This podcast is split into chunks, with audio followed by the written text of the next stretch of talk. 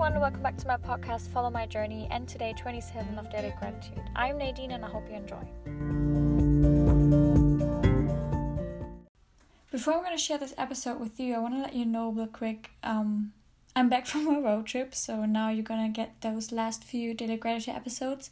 Today is actually already July 5th, it's Sunday, and yeah, I will share day 27 with you now, and yeah, 28, 29, and 30 in the next following days, I feel like. Um, yeah, I'm back from my road trip. It was so great, so many great memories, and yeah, just great adventures.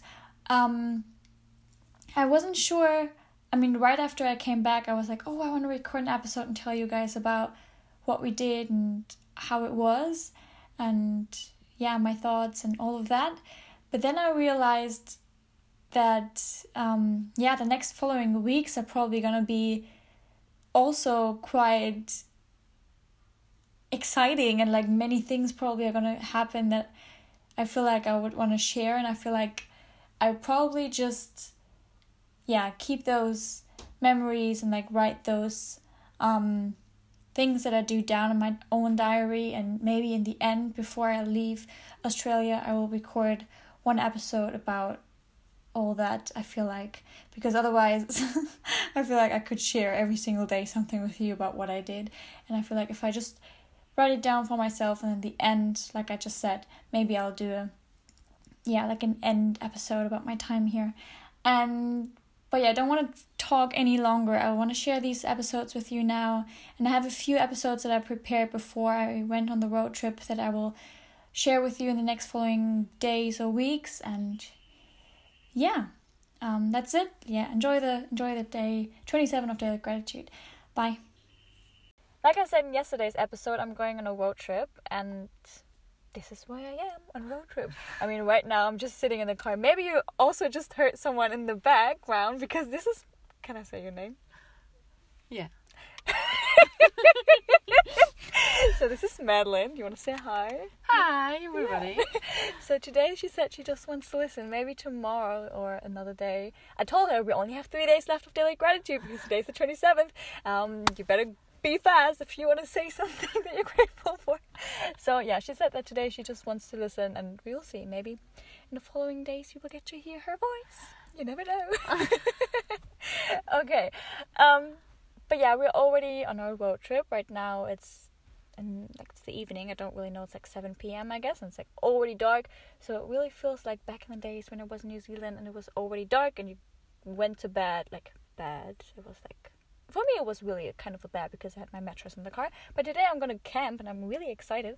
Um, so yeah, it's dark already, so we'll probably go to bed quite soon. And but all of this I didn't even want to say in this episode, I just wanted to say something I'm grateful for. And of course, I'm grateful for this road trip that we just started and all the small and big adventures we already had, and listening to music on our way, and singing, and all that nice stuff. And we had lots of luck with the weather, it was really nice. And but something in particular that I want to share with you today, which I thought was quite cute or like nice, was that I saw ants carrying something. I'm saying something, even though I thought it was a leaf. My friends say it was a bug. I don't know. They carried something that seemed really big, and you know how ants are like really strong. But seeing them, like seeing two ants, I don't even know ants. How do you say that? Yeah, mm. ants. And seeing those two ants carrying that actually together was just so nice. Seeing that, yeah, they communicated about it, I guess, and they kind of knew, okay, let's do it together so we can be even stronger. I thought it was so yeah, nice to to see them do that because the other day I saw an ant um, carrying something by herself, um, and already then I thought, oh, it's crazy. This thing that it's carrying is like already so big, like so much bigger than herself.